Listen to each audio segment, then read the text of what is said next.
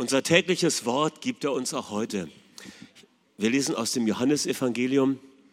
Da heißt es, sie sind nicht von der Welt, so wie ich nicht von der Welt bin. Jesus betet das in dem sogenannten hohenpriesterlichen Gebet. Und er betet für seine Jünger. Und zwar, er sagt, Vater, ich bitte nicht, dass du sie aus der Welt wegnimmst, sondern sie bewahrst. Wie du mich in die Welt gesandt hast, so habe auch ich sie gesandt. Vater, wir danken dir für dein Wort und dass du uns auch heute Morgen lehrst, was uns nützt. Danke, Heiliger Geist, dass du uns persönlich ansprichst und auch kollektiv. Amen. Gut, unser Monatsthema in, nicht von oder in der Welt, nicht von der Welt.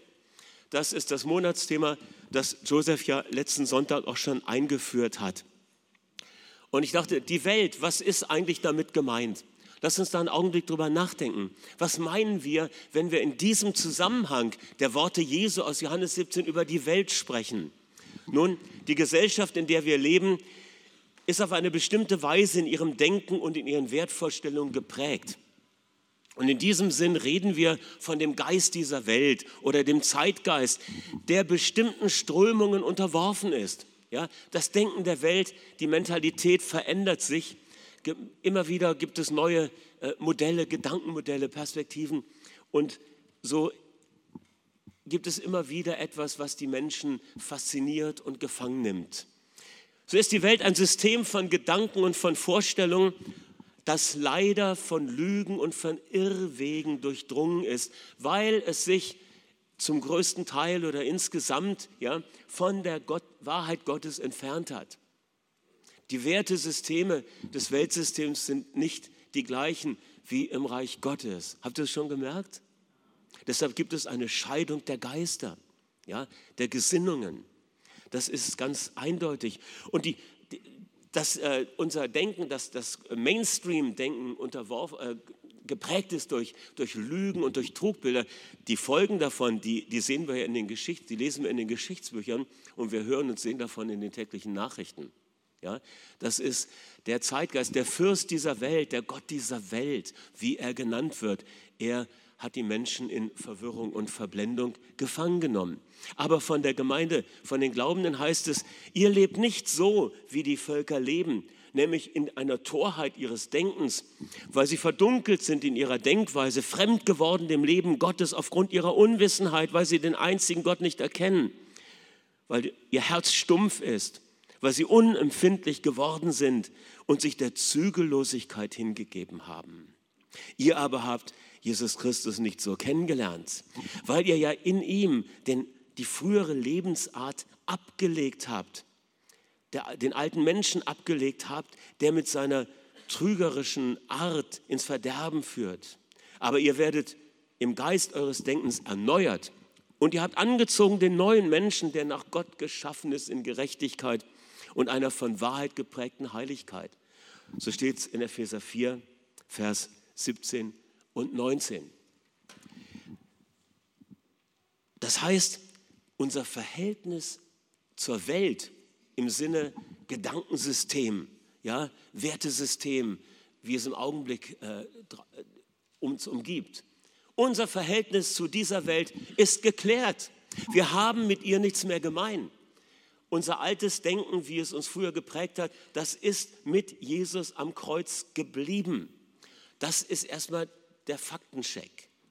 Der Vollzug in der Realität ist die andere Seite. Aber das Erste, was wir feststellen, ist, wir sind nicht mehr von der Welt wesensmäßig. Punkt. Ausrufezeichen, Doppelpunkt. Wir sind nicht mehr wesensmäßig von der Welt. Die Welt ist uns wesensfremd geworden. Wir fremdeln mit ihr. Wenn wir Jünger Jesu sind, wenn wir durch Glauben errettet und neu geworden sind, dann sind wir, ich sage es mal etwas salopp, wir sind wie von einem anderen Stern. Wir gehören wesensmäßig nicht mehr in diese Welt. Warum? Wir haben eine Neujustierung unseres inneren Wertekompasses erlebt.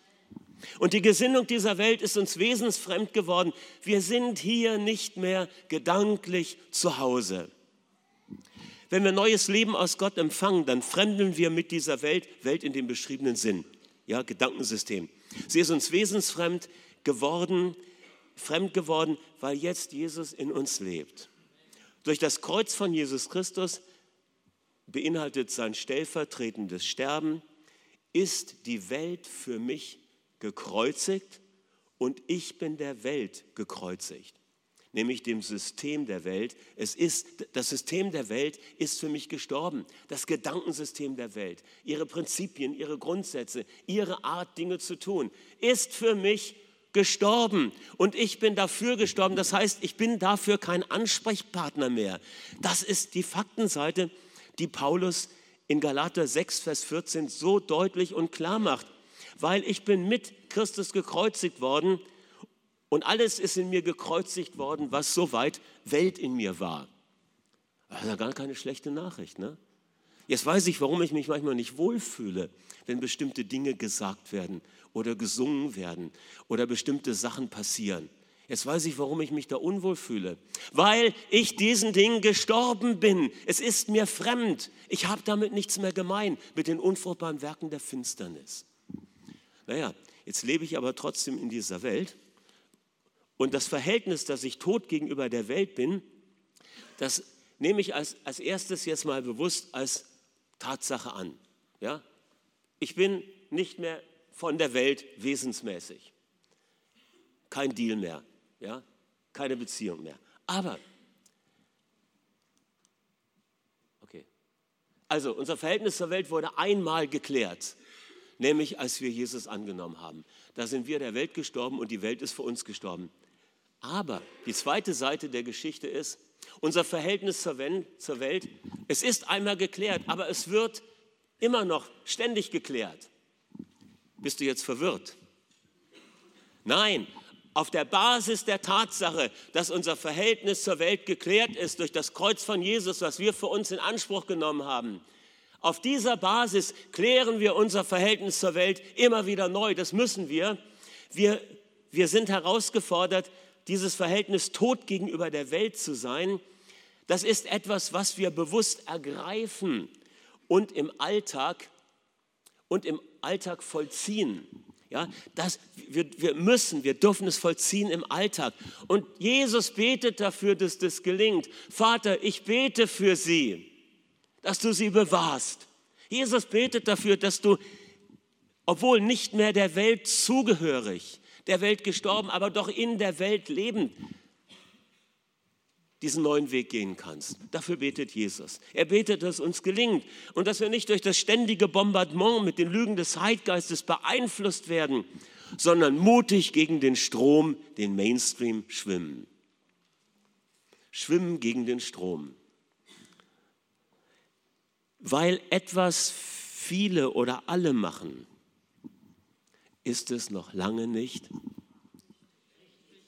Danke weil viele oder alle etwas machen, ist das noch lange nicht richtig. Und die Tatsache, dass es irgendwie vielleicht auch funktioniert, macht es auch nicht richtig. Komm mir nicht mit der Sache, es wirkt aber. Vergiss es. Vieles wirkt, aber es ist trotzdem eine Fehlwirkung. Wirkung des Reiches Gottes brauchen wir. Aus Wahrheit, aus Liebe, aus Heiligkeit heraus. Aber nicht irgendwelche vermischten Dinge esoterischen Kram oder was weiß ich auch immer. So lange wurde das Denken der Welt für uns ein, ein, eine prägende äh, Geschichte. Das Denken der Welt hat uns geprägt von Kindheit an. Ja?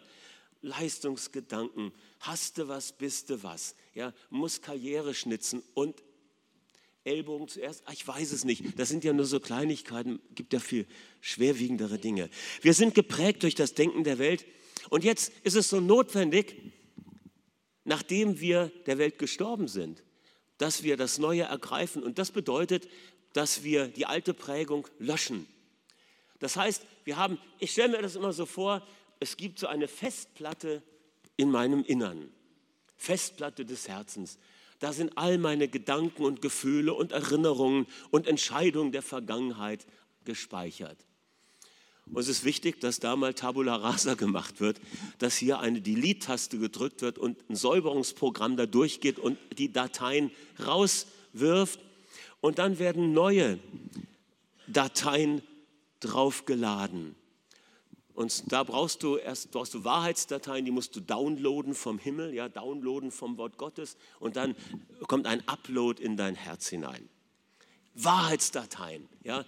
Erstmal Dateien löschen und dann downloaden vom Himmel, was die richtige Antwort ist und das hochfahren auf die Festplatte deiner Gedankenwelt. Und dann wirst du anders denken, dann wirst du anders sprechen und in der Folge davon natürlich auch anders handeln. Klasse, ihr seid richtig gut. Römer 12, Vers 2, gleicht euch nicht an, werdet nicht konform dieser Welt, sondern lasst euch umgestalten durch eine Erneuerung des Denkens. Ihr Lieben, wer im Reich Gottes zu Hause ist, der lebt nicht angepasst, sondern mutig und entwaffnend in der Gesinnung des Gegenteils. Ich liebe diese, diesen Begriff, in der Gesinnung des Gegenteils handeln. Ja, kommt von Jugend mit einer Mission. Zumindest habe ich es da mal gehört. In der Gesinnung des Gegenteils. Ja, wenn die Welt äh, sagt, du musst das und das machen, musst dich durchboxen. Gesinnung des Gegenteils. Ja, okay, musst du nicht. Kannst Gott das anheimstellen und ihm das vertrauen, dass er das gut löst, ohne dass du gemein werden musst. Musst du sowieso nicht. Psalm 1, Vers 2. Glücklich zu preisen ist, wer nicht dem Rat gottloser Menschen folgt, wer nicht denselben Weg geht wie jene, die Gott ablehnen, wer keinen Umgang mit den Spöttern pflegt. Das heißt nicht, dass du dich von allen Menschen fernhältst, kommen wir gleich noch drauf. Aber hier wird was Interessantes beschrieben, nämlich drei Stadien. Ja, da ist die Rede vom Rat der Menschen, die geprägt sind von dem Denken der Welt. Dann ist von dem Weg, den sie einschlagen, die Rede. Und schließlich heißt es, äh, ist die Rede von ihrem Sitz. Ja? Das heißt, du lässt dich voll nieder. Erstmal folgst du dem Rat, dem Falschen, dann gehst du den gleichen Weg, den Falschen, und am Ende wohnst du genau dort, wo es total verkehrt ist, wo du nicht hingehörst. Ja? Denk an Lot, der ein Neffe Abrahams, der sich entschied, in der Stadt zu wohnen, wo er nicht hingehörte. Und er glich sich total dem Denken und dem Verhalten der Stadt an. Er hatte dort seinen Sitz. Und das war ein ganz gefährlicher Schleudersitz. Wenn Menschen, die Gott ablehnen, dich locken und verführen wollen, dann folge ihnen nicht. Stattdessen Nachsinn über das Wort Gottes. Wir haben das Denken Christi und sein Charakter nimmt in uns zu. Das Programm für uns heißt Jesusähnlichkeit. Und das bedeutet beiseite gesetzt für ihn leben, für seine Pläne und Absichten. Das ist immer umkämpft. Aber Jesus hat für uns gebeten. Vater, ich bete für sie, dass du sie bewahrst in der Welt.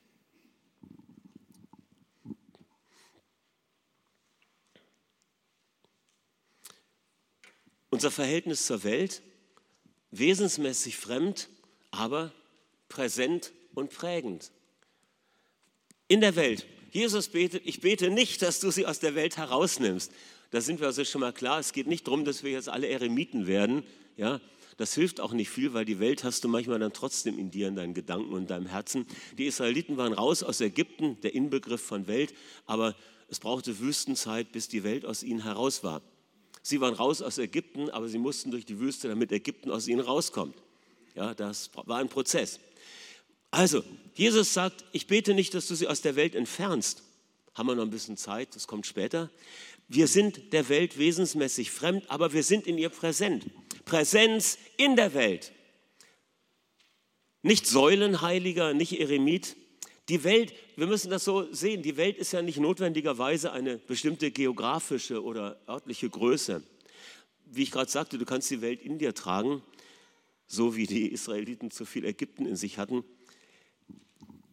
Und, und darum gab es das ständige Murren gegen Gott und gegen Mose. Also, wir sind in der Welt und unsere Präsenz in der Welt, sie ist natürlich übernatürlich. Und dadurch bewirken wir einen Unterschied. Ja? Gottes Reich ist da. Unser Bürgerrecht ist in der himmlischen Welt. Und von dort erwarten wir den wiederkommenden Herrn. Wir sind in der Welt so wie Menschen aus einem anderen Land hier leben. aber wir wissen, mein Bürgerrecht ist eigentlich ganz woanders. Und ich bin ja quasi auch so eine Art Ambassador, Botschafter, Botschaftsvertreter einer anderen Regierung, eines anderen Gemeinwesens, nämlich ein Botschafter des Himmels, des Reiches Gottes. Das ist ja mal was. Wusstest du schon, dass du ein Botschaftsvertreter bist? Das ist doch mega stark. In deiner kleinen und großen Welt bist du ein Botschafter für Jesus Christus. Das Reich Gottes wird durch dich verkörpert. Wo du bist, ist Reich Gottes. Du bist nicht von der Welt, du bist aus einer anderen Welt, weil du neu geboren bist, aber in der Welt. So wie ein Botschafter seine Heimat in einem anderen Land hat und in seinem Gastland die Werte seines Heimatlandes vertritt. Und das macht er sehr unverschämt. Nimm einen Botschafter aus hm? Timbuktu, ja, okay. Äh, das ist, ist das Mali oder Tschad? Mali, okay, also Mali. Nimm an, der Botschafter von Mali, Sahelzone, äh, kommt hier nach Deutschland. Der wird nicht ein Jackett anhaben wie ich und vielleicht einen Schlips, sondern er wird einen nationalen Dress tragen. Wahrscheinlich ein langes Gewand, wie man es dort aufgrund der Hitze trägt, mit bestimmten Farbmustern, die repräsentativ stehen für die Stämme des Landes, mit einer bestimmten Kopfbedeckung. In Mittelasien, jede Nation hat eine andere Kopfbedeckung. Ich habe mal angefangen, die zu sammeln.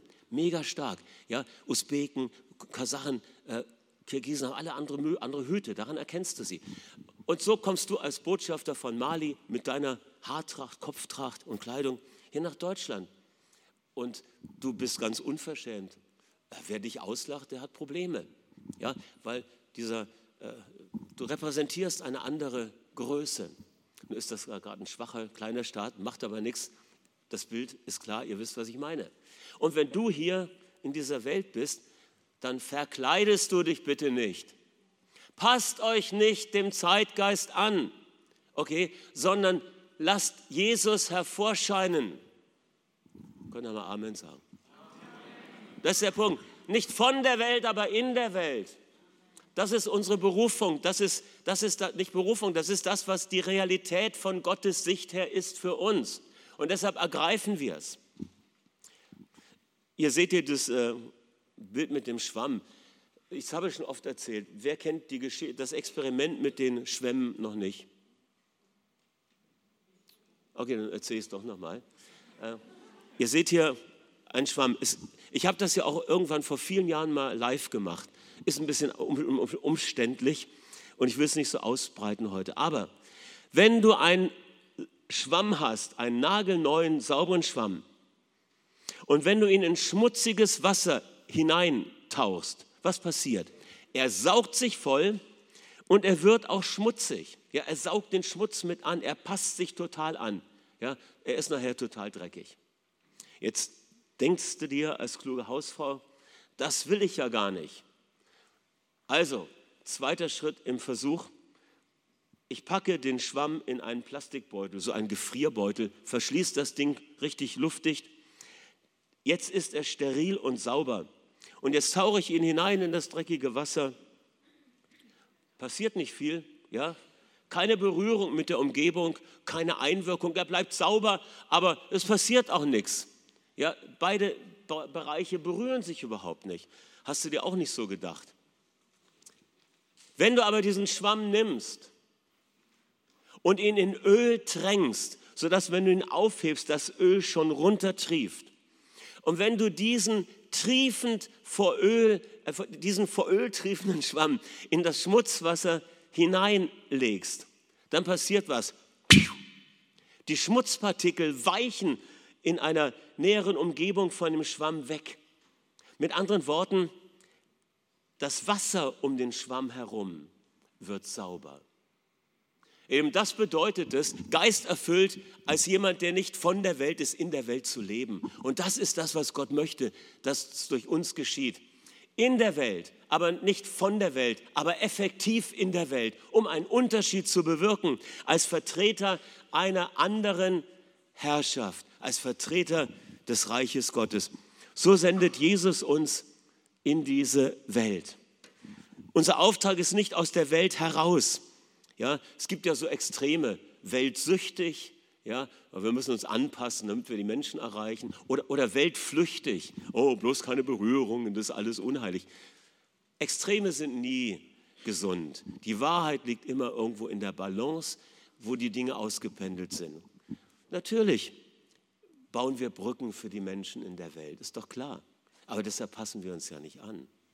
Und natürlich erwarten wir, ja, dass Gottes Kraft, äh, natürlich äh, distanzieren wir uns, aber nicht so, dass wir unnahbar sind, ja, sondern wir müssen berührbar bleiben für die Menschen draußen und sie selber auch berühren. Gut, wir sind in der Welt, um sie zu verändern, durch Jesus Ähnlichkeit in Charakter und Charisma.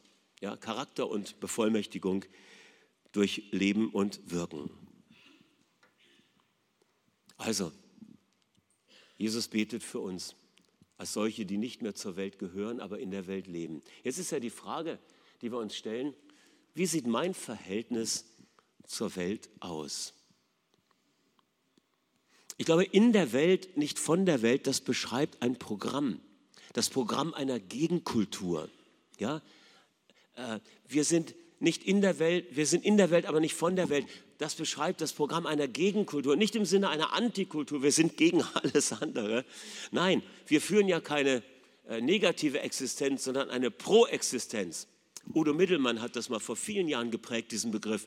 Eine Proexistenz. Wir sind immer für etwas. Wir sind für das Gute, für das Schöne, für das Gerechte, für das, was richtig und wahr und heilsam ist, was lebensfördernd, lebensbejahend ist. Dafür sind wir. Wir sind für Jesus und für das Reich Gottes. Und wir lieben die Menschen. Egal, ob sie uns lieben oder nicht. So, lebe ich geisterfüllt? vier Fragen an mein Herz. Erste Frage, brenne ich noch oder bin ich schon kühl? Das ist die Frage, leidenschaftlich oder lauwarm? Oder anders zugespitzt, Gottesdienst oder Götzendienst? Oh, was macht er denn jetzt? Götzendienst. Was ist denn ein Götze? Ein Götze ist alles, was den Platz Jesu einnimmt. Es können auch gute Dinge sein. Ich war mal sehr bewegt. Ich habe äh, von Steve Hill was gelesen und er erzählte von seiner Leidenschaft für, für Bücher, für, für Predigtbücher, für alte christliche Bücher. Und dann schreibt er, das kann ich so nachvollziehen, weil ich auch ein Mensch bin, der ohne Bücher nicht leben möchte, gedruckte Bücher, ohne gedruckte Bücher nicht leben möchte. Und dann sagt er, und dann wurde mir klar, äh, all diese Sachen, die sind gut und schön und wichtig, aber dürfen nicht den Platz von Jesus einnehmen. Und du kannst zum Beispiel Bücher über Gebet sammeln, aber wenn du nicht selber betest, so what?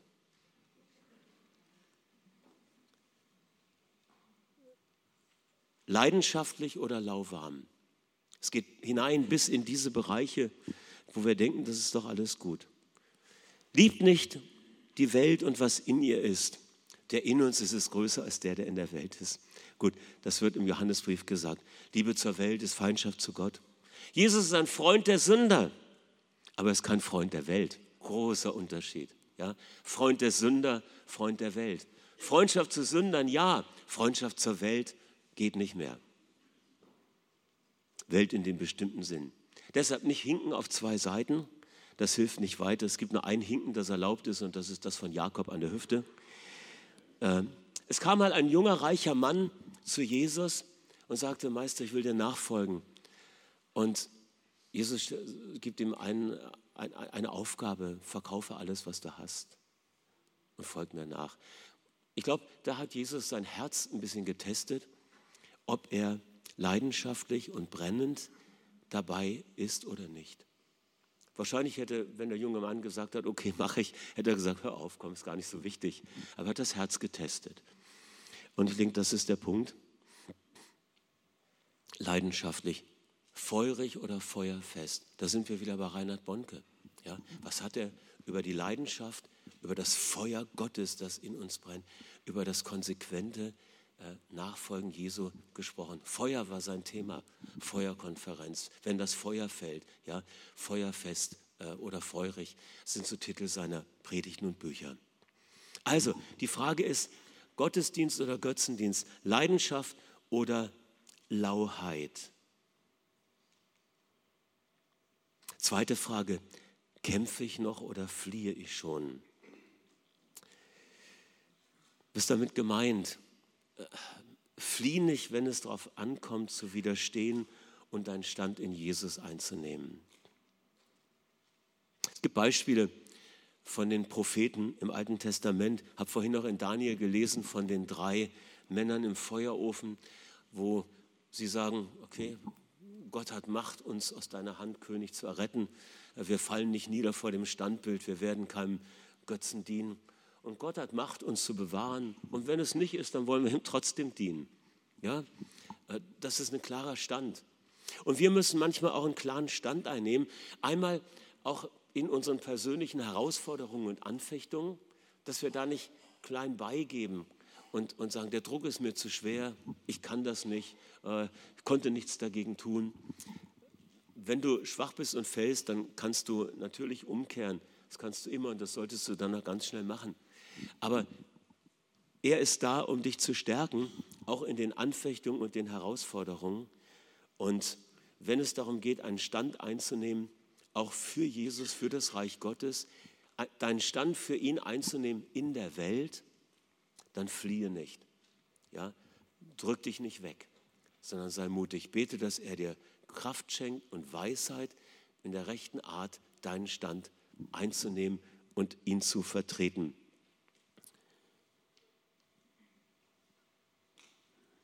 Missionare, apostolische Männer und Frauen wurden immer herausgefordert, ihren Glauben zu widerrufen. Und die Frage ist, fließt du jetzt und gibst dem nach oder bekennst du und kämpfst du? Und so sind einige äh, zum Helden geworden, auch zur Heldin geworden, auch in solchen Situationen. Hier stehe ich, ich kann nicht anders, Gott helfe mir, Amen. Martin Luther. Ja, kämpfen, nicht fliehen.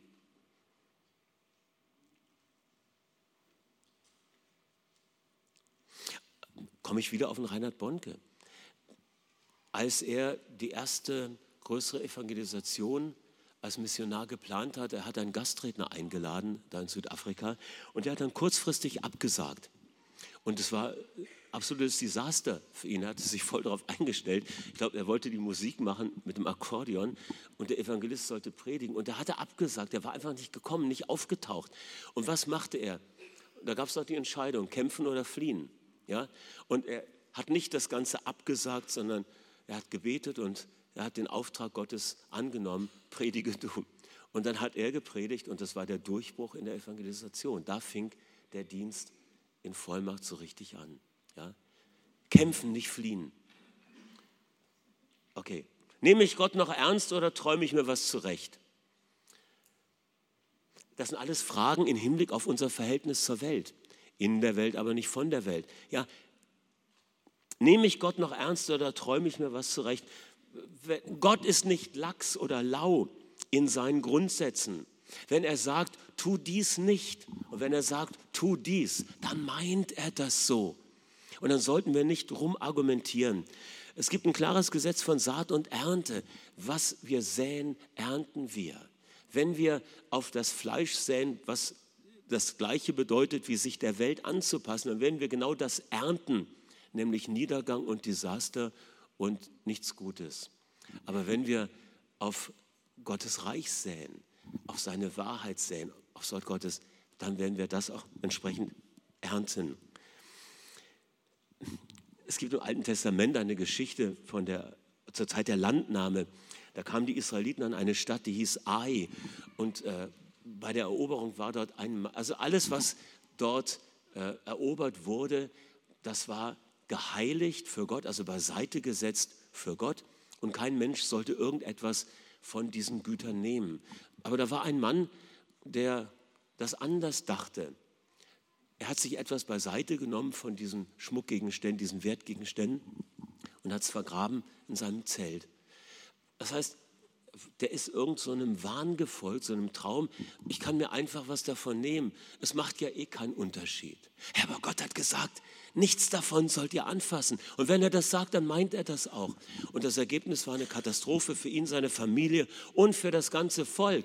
Bei der nächsten Eroberung, die, die, da haben sie, äh, ah nee, das war von Jericho, bei der Eroberung, da haben sie nachher äh, ich glaube, 40 Leute verloren, weil sie in den Kampf gezogen sind, ohne dass Gott mit ihnen war, wegen dieser Übertretung.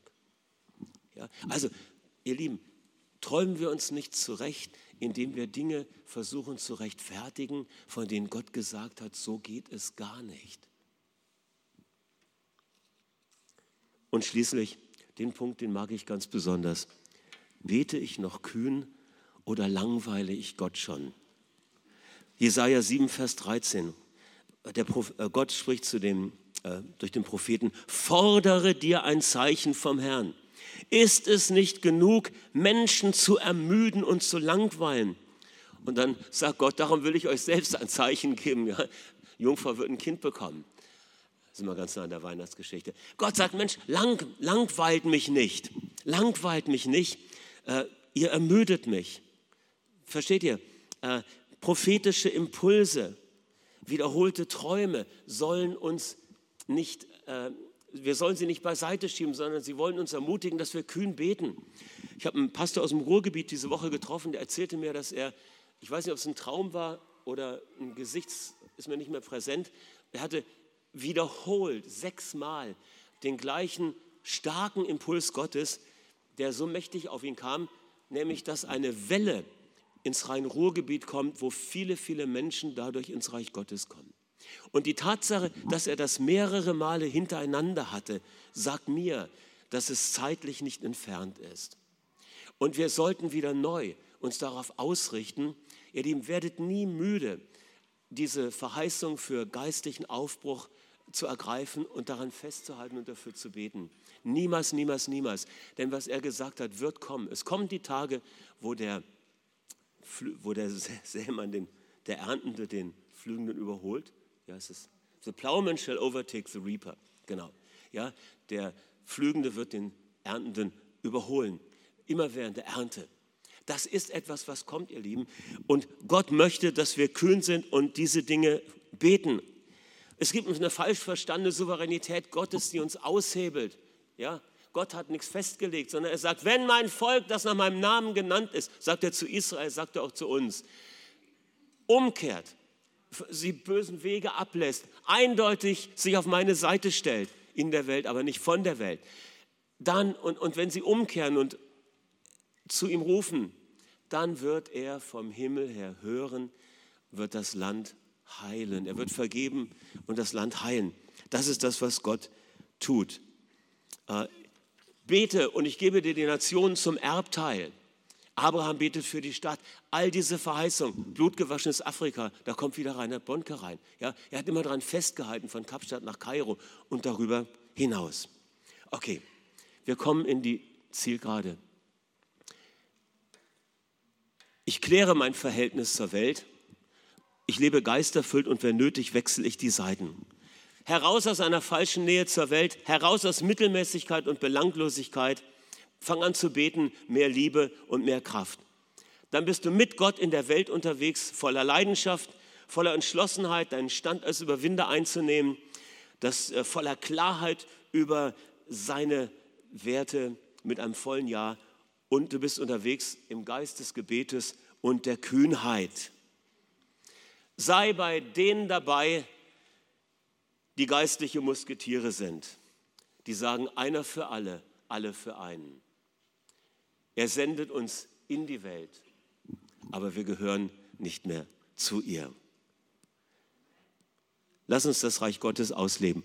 Und schließlich, habt nicht lieb die Welt, heißt es, ist richtig, aber mit Liebe in diese Welt. Amen. Das Licht ist da, wir sind die Lichter. Und das ist die Perspektive für die Weihnachtszeit. Wir leben in der Welt, aber wir sind nicht von der Welt. Aber wir lieben die Menschen der Welt. Ist es so? Lass uns das neu ergreifen. Das ist das, was Gott in uns sieht und was er möchte, dass wir es leben. Ich würde gerne noch kurz mit uns beten. Halleluja. Wisst ihr, wenn wir uns ein bisschen Zeit nehmen ja, und Gott eine Möglichkeit geben, dann kommt er mit Kraft. Wir hatten gestern eine gute Zeit am Ende des Seminartags, haben gebetet für eine Erfüllung mit dem Heiligen Geist und nur ein bisschen Raum gegeben und die Kraft Gottes kam, prophetische Impulse kamen, die Freude Gottes kam. Wenn wir uns ein bisschen Zeit nehmen, nimm das mit nach Hause und schaffe dem Raum. Das Reich Gottes ist real. Vater im Himmel, wir danken dir für diesen Tag und wir danken dir für diese hohe Berufung, die du an uns hast ergehen lassen. Du sagst über uns, nicht von der Welt. Unser Verhältnis ist geklärt. Aber wir müssen es immer wieder neu ergreifen und ausleben. Und so sind wir in der Welt als deine Repräsentanten. Und ich bete, dass du uns heute Morgen hier ganz neu erfüllst mit Stärkung des Heiligen Geistes, mit Ermutigung durch das Wort, das du in uns eingepflanzt hast. Dank sei dir. Halleluja. Vielleicht magst du im stillen persönlichen Gebet den Heiligen Geist einladen, dass er dich ganz neu fit macht für diese Zeit, in die wir hineingehen und dass wir in dieser Weihnachtszeit Menschen mit der Liebe Gottes in der Welt berühren können.